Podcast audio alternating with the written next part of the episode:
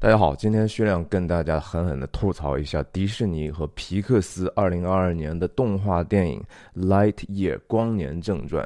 这部电影是《玩具总动员》系列的一个衍生品。他们之间的关系呢？我随后会稍微稍作解释，挺蹩脚的一个联系。但我首先想跟大家分享的是，这部电影在票房上的失败啊，在过去的这个周末，也是它的首周末的上映中，它只获得了五千一百万的一个票房。大家要知道，这是一个父亲节的周末，而且是一个星期一，又是一个被捏造出来的一个政治正确表征的 June Tea Day 哈，这是一个新出来的一个美国法定假日哈，它的具体的来由我今天就不解释了，但是是跟政治正确极端有关系的。那在这个电影当中呢，大家可能听说了哈，不不知道出于什么样的原因呢，被强硬的塞进了一些同性的一些情节，以至于这个电影呢，在十四个国家是不能上映的。这里头还不包括，就说中国现在还没有表态是不是会引进，但是我想大概率因为其他的原因可能不会引进。我去看了这个电影，我倒觉得说那个电影的中间的同性情节呢，实际上不是那么不可以忍受哈。首先，它确实不重要，这就是我为什么说它是一个毫无必要的情节。它加入这样的一个元素，只是为了表征迪士尼这样的公公司，我们是多么的觉觉醒哈，woke，我们是多么在意那些所谓的少数群体的利益。问题是在这个时代，在美国这样的一个环境。明明确确的，这些群体没有受到什么样的歧视，他们得到了几乎所有的应该得到的法律上的平等地位和人们日常生活中的一个宽容的态度。这样继续去推进这样的一个日程，真的能帮助到他们吗？还是说，实际上把他们推到了一个风口浪尖之上，让一些人进行了反感呢？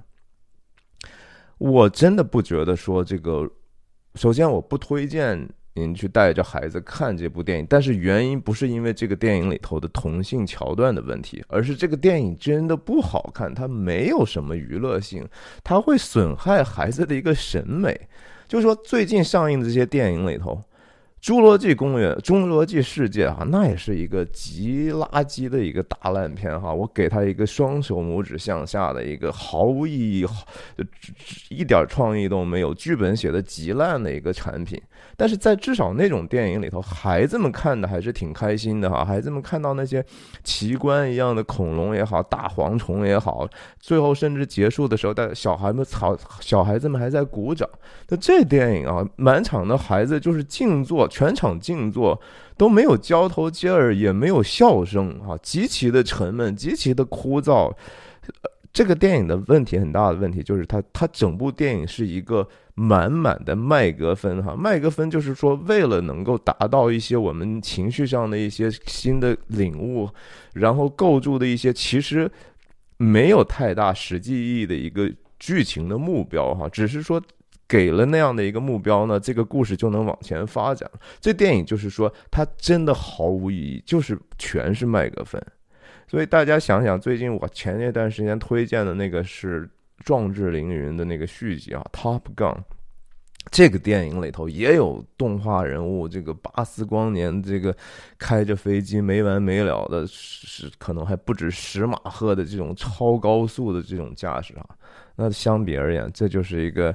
Bottom 杠哈，这是一个是走在爬在地上躺平的一个烂动画片。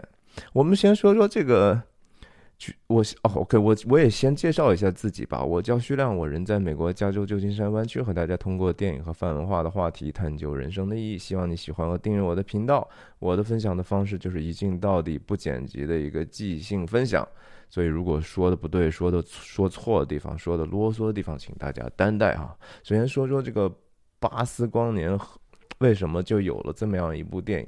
首先，这个角色和那个《玩具总动员》里头那个巴斯光年是两回事儿哈。在《玩具总动员》里头，人家那就是一个玩具哈，是一个挺面瘫的一个呃，块块头挺大，挺自大，对吧？然后经常一开始甚至是 willful blindness，就是欺骗自己是一个好像我是一个盖世英雄，但其实他并不是。但是后来大家接受他这样的瑕疵，其实也喜欢他这样的瑕疵。我们喜欢一个人，不就是其实是喜欢他的？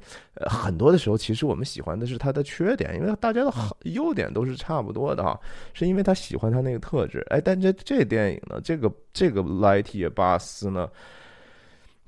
哎，他这个这个解释非常的蹩脚哈，就是说在《玩具总动员》的那个电影里头，那个小男孩六岁的时候买了巴斯光年，是因为这个玩具是根据当时的一部电影衍生出来的玩具，然后这一部巴斯光年的电影《光年正传》呢，就是那个六岁小孩当年看的那个喜欢的那个电影，这不是胡扯吗？是不是？你就说我我就跟你。大家都是成年的人，我跟你解释这个，我还得费尽脑汁，我才能说清楚。您可能还得非常注意，才能听清楚。你别说我跟一个孩子，我能说清楚这种事儿吗？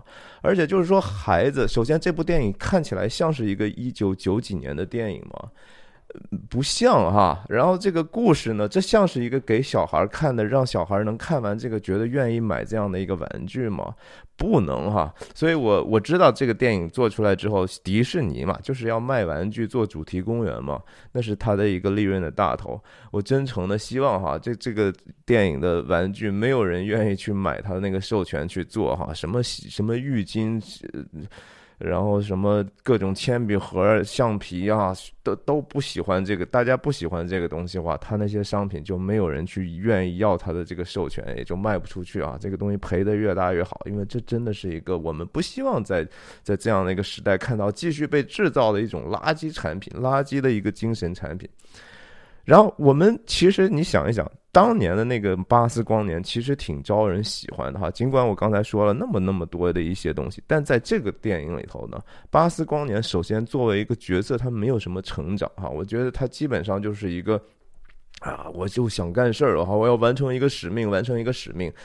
这就是他们糊涂的地方，就是说电影其实重要的不是事儿，而是角色嘛。我们看的是这个角色的在这个过程当中的所有的选择啊。当他们遇到困境的时候，他们不得不做出来的一个艰难选择。我们站在他的角度上，然后其实自己在做内心的一个选择，通过做这样的选择，然后去达成了一个内心的真相和对世界更多真相的了解。这是我们希望孩子能够体验的东西，能让他们知道，哎呀，在这个困难里头，其实还有还是有一种 nob。的一种高贵的一种值得去追求的一种困难的选择，呃，这个电影其实没有啊，巴斯光年其实没有做错什么，首先就就是因为其他的外力的因素失败了，然后失败了，然后然后自己也很容易的承担结果了，so what，对不对？这个电影就是说，他他他他只是为了干一个事儿，但那个事儿干成不干成，说实话，谁关心这种事儿呢？但是他表表现的这种。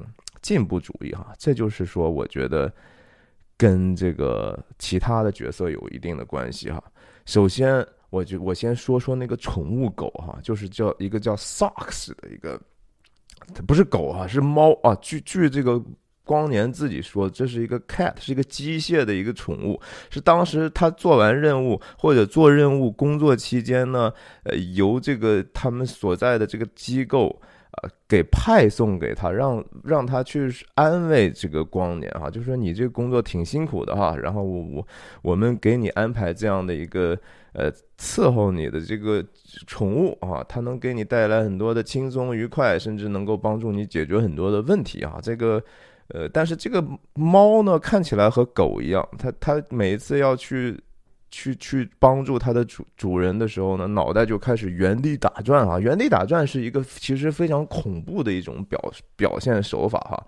就和说以前那种什么鬼娃的那种电影啊，还有什么贞子啊，其实都是说人的脑袋如果轰突然转过来哈，包括驱魔人都是那是一种恐怖的手法。但是他们现在的这些创作者哈，导演编剧呢就觉得说哦，头可以转是一个非常非常酷的、很可可爱的一种设定哈。我觉得其实他们也是脑子进水的一种表现。那这个。机械猫的看起来像狗的这个不非非猫非狗阿猫阿狗呢，就是一边转一边喵喵喵喵喵。一一点儿都不可爱哈！我说实话就觉得你让它喵的目的不就是希望说它是那个 purr 哈，它是一个宠物，通过发声它是要表达一种情感的啊！好，好了，搞了半天，你这个还不如机机器猫，机器猫人家那个手伸到肚子里头掏一掏，我还觉得比这个头转起来好玩的多。然后其次呢，我就觉得说这些创作者根本就不明白宠人养宠物的这个基本的本质是什么，我们。人养宠物是为了让它能够跟我们说话吗？当然，光光年一开始也说：“哎呀，你别跟我说哈。”那那个宠物猫狗上来就是说一直问问题哈，比我这口语速快多了，一直输出你需要什么吗？我可以做什么？你知道我来是给你做什么？我我的目的就是为了让你怎么样？你就只管说嘛，就是。Non-stop 的一直说话哈，你说还有比这个更讨厌的宠物吗？我们养宠物不是那大部分的原因，其实很重要的一个原因就是宠物不会说我们的语言嘛。它要在那儿一直跟你说人话，你不烦死才怪。那不就是一个大话西游里的唐僧吗？啊，但但这这电影的设定偏偏就是说这宠物特别能说会道，然后其次呢就是说特别能干哈，就是。比机器猫都能干，不光是说我能给你制造一些呃想法工具，然后提供一些物理的一些参照，当一个超级计算机、量子超级计算机啊，然后同时在关键时刻，我甚至能够呃跟你是。抵御强敌哈，直接就能 physically 把坏人能够打败了。你这算什么宠物哈？就是我知道现在有很多很脆弱的年轻人哈，就是说这叫我的叫什么 spiritual support 还是说 emotion support 啊？就是说，呃，你像上飞机，原来宠物是根本不允许带在身边的哈，这是一个基本的一个大家对安全的一个认知，就因为你控制不了这宠物，这个宠物万一你不知道它什么样的反应的话，你这不是在飞机上高空上几万。英尺之上，万一出点什么事情，对大家是非常非常危险的。哎，但现在呢，理近代的这些呃玻璃心心理学家和精神医师就说：“哎呀，这些有一些人他需要这样的一个宠物陪伴，这样他能够呃帮助他的情绪稳定啊。”这些这这这这真的是不能再错了啊！这个宠物可能也是表现的类似的这样的一种呃情绪伴侣的这样的一个东西。我觉得哈，其实宠物，我们人为什么养宠物？其实不是为了索取爱和让我们自己所谓的说啊，你有了之后看见它，你心里就平静了。嗯，即使是哈，那个是结果，不是你应该的那个机制。宠物的机制能为什么能让你快乐呢？是因为其实让你学着去付出更多的爱，你知道吗？就是你通过对这样的一个，它看起来就这么可爱，然后无害的哈，是一个娇小的东西，你学着你输出你的爱，因为你不会爱嘛，你的身体上、你的精神生活的最大的问题就是你不知道怎么爱，而不是说你得不到爱。当你学会去爱的时候呢，你自己才明白，就说哦，其实这是一个更好的感受哈。圣经上讲，施比受有福哈，你必须得付出，付出的时候，你才能才能真正得到那个真实的东西，而不是得到说哎呀虚荣啊什么那些东西都没有用，只会把你害了。这电影就是就是错在这个地方啊！你宠物，我们真的是通过说跟它不停的给它爱，然后你看到它的回报的时候，你同时这是一个，因为你脆弱嘛，因为你玻璃心嘛，你总是觉得我付出爱，我就是要马上得到。好，上帝就设置了这样的一些宠物，就是说它确实像一个电子游戏一样，它给你一个实时的一个爱的回报，对不对？你稍微爱他一点，他就很可爱，他就依附你，然后你就觉得说，哎呀，他也爱我，然后你就觉得说，这个东西让你自己更健康了吗。这电影里头，说实话，光年和这个阿喵阿狗有什么关系了？Socks 啊，真是听起来就是一 Socks，真是烂透了。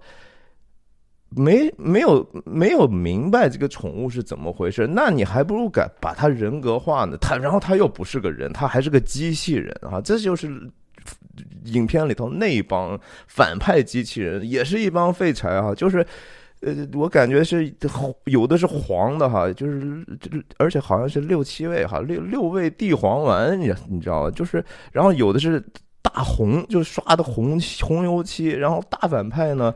反反正那些都有一种就是赛博朋克式的这种圆墩墩哈，然后完全没有脸哈，根本就不是人，然后也不会说话，除了大反派那老大实际上是巴斯光年的另一个化身之外。你你这些反派，首先他有什么动机呢？嗯，你不不，我们没有办法合理化哈。就是说，我们需要看到一个说有血有肉、有棱有角啊、有深度的一个一个反派。你这样，我才觉得说这个正正邪才以斗起来才才是一个均衡的。我们必须在这个正邪的这个搏斗中看到这个道德的价值哈。得有这个寓意，这个基本上没有。那些六味地黄丸其实也挺蠢的哈，经常被一些低端的武器，比如说一些原始的冷兵器，一剑嘣插到脑门上。你说你那么厚的盔甲哈，你脑门就那么脆弱呢？一剑就给你射倒在地。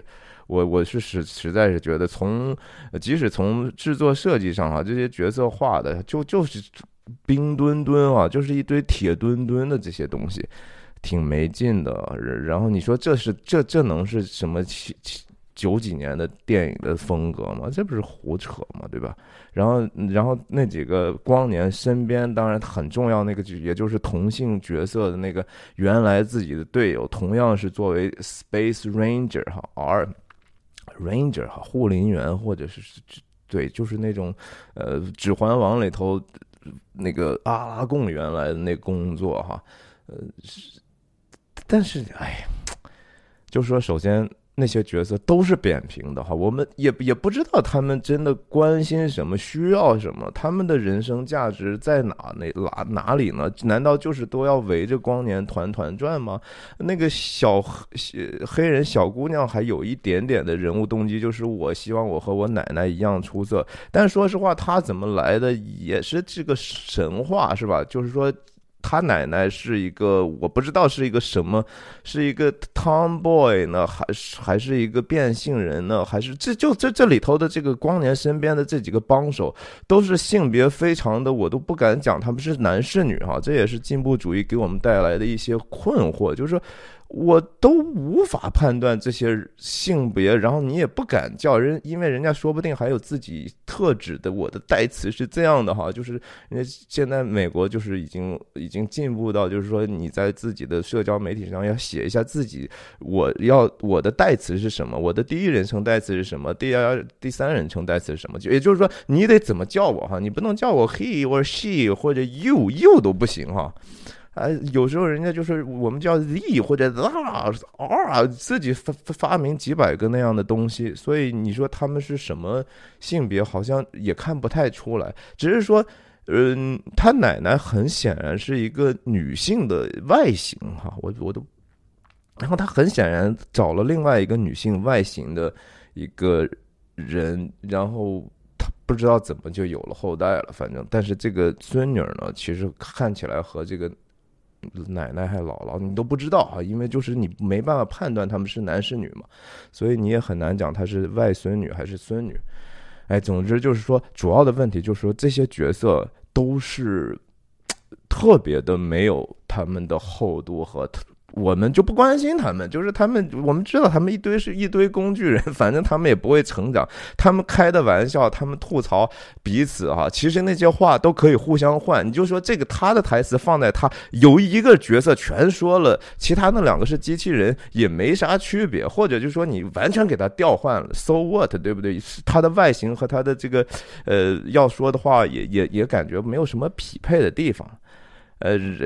这就是这个，然后甚至他他都没有介绍那个环境，就说这个地方的环境有多恶劣，只是偶尔一片子一开始偶尔出来一些地底下爬出来的树根一样的啊，拽的人看起来一点也不危险啊，拿着刀就能砍断的，然后就即了，即使是这样的一个小小的设置哈，呃，最后就就被丢弃了哈，然后这个东西有始无终，也不。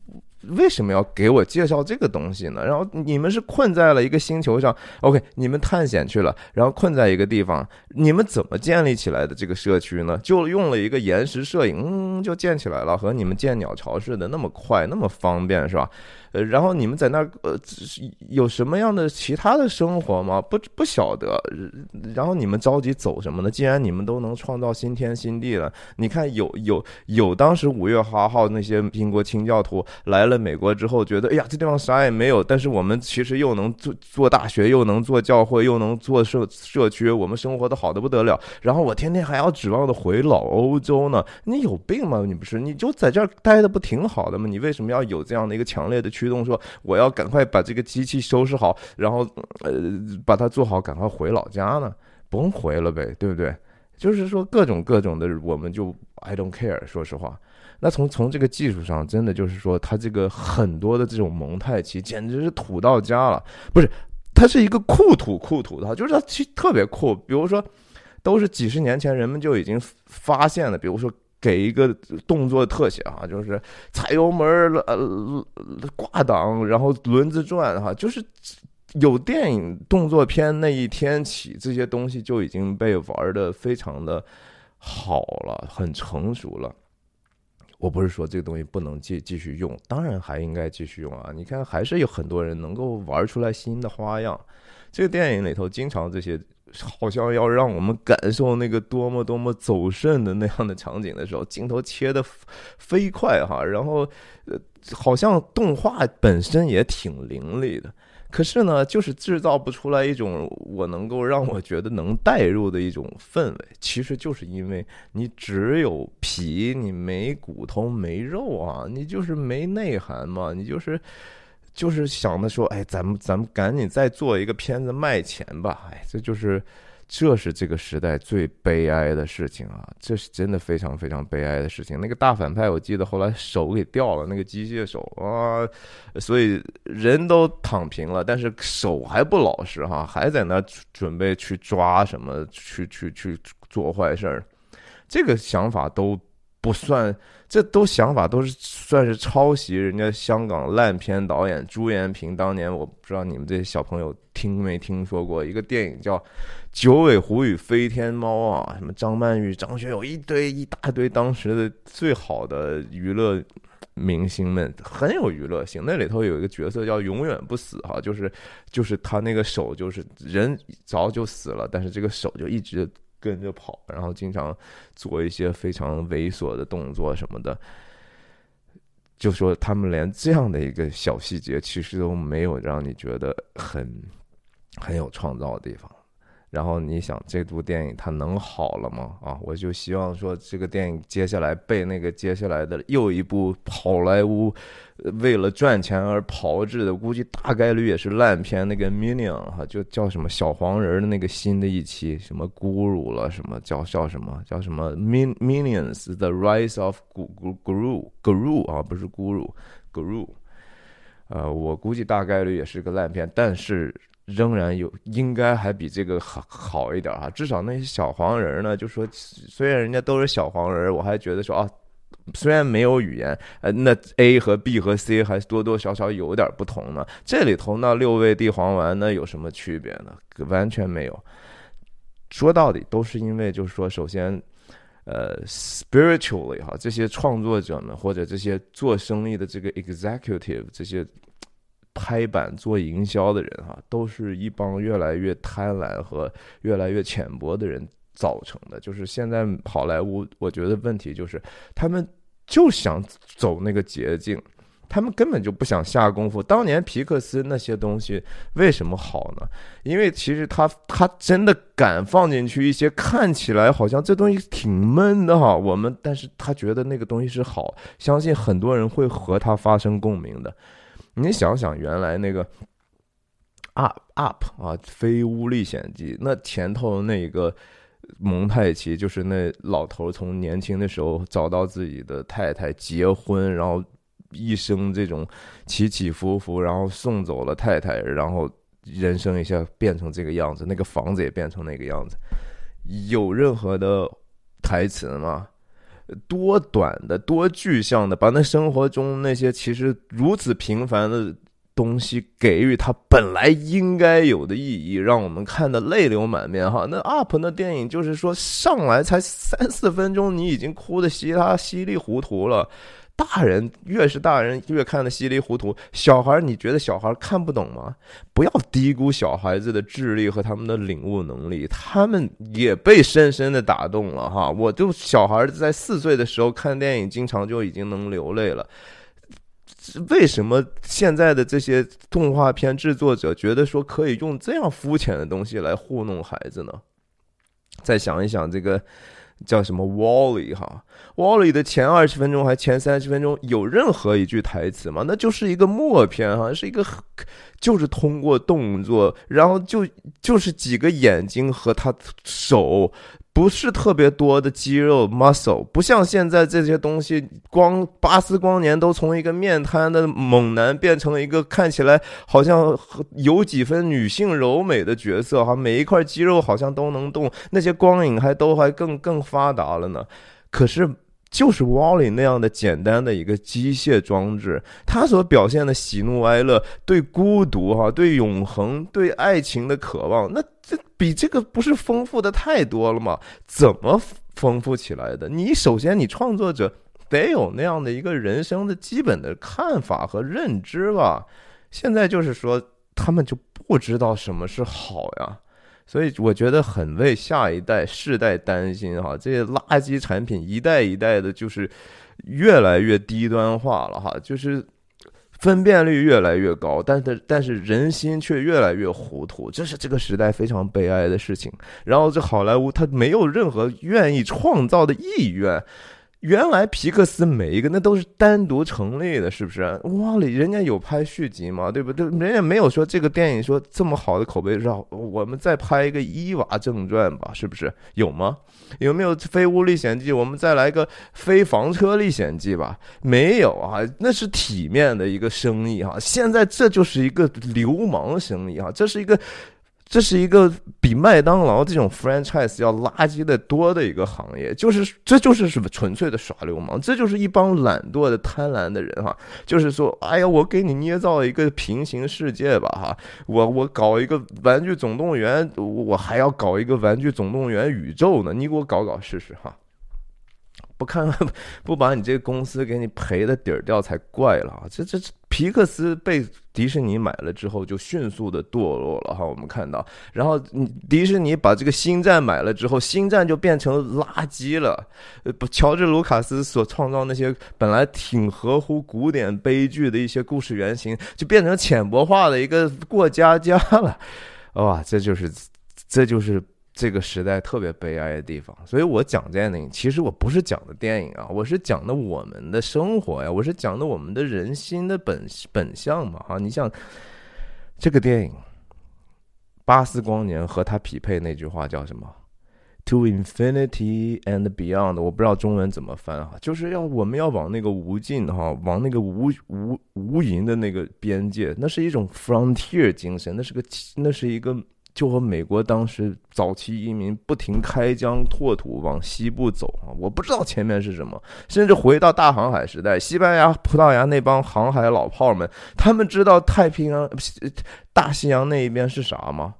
啥也不知道哈，那就是永恒的惊涛骇浪，咱们看看去吧，那是一个多么勇敢的 To infinity and beyond。那是 To Infinity 的一个努力。现在这巴斯光年做的这事情和永恒有一毛钱的关系吗？有有太多你觉得说一个一个道德勇气需要选择吗？感觉真的感觉不到哈，更别说 Beyond 了，去超越超越一些呃现实哈，超越眼前。因为就是说，谁还珍惜眼前的呢？但是你的基本的，就是说，本来那个故事的寓意，什么叫那个 beyond 的呢？都不知道啊！信是所望的实底，未见之事的确据。哈，你不知道这句话，你都根本没有想过这个问题。什么叫信？什么叫 faith？没有 faith，没有 faith 信仰在后面驱动这些航海老炮敢去往前走吗？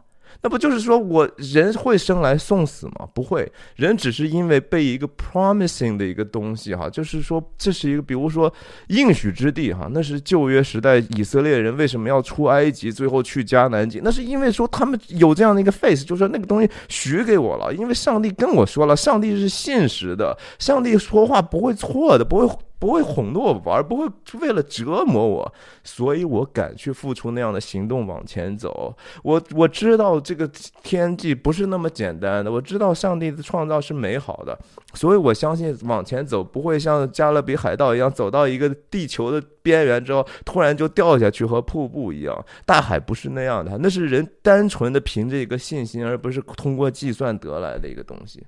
科学那些东西都是因为后来依附在信心之上的。首先对造物的一种敬仰，然后后来才去格物致知的。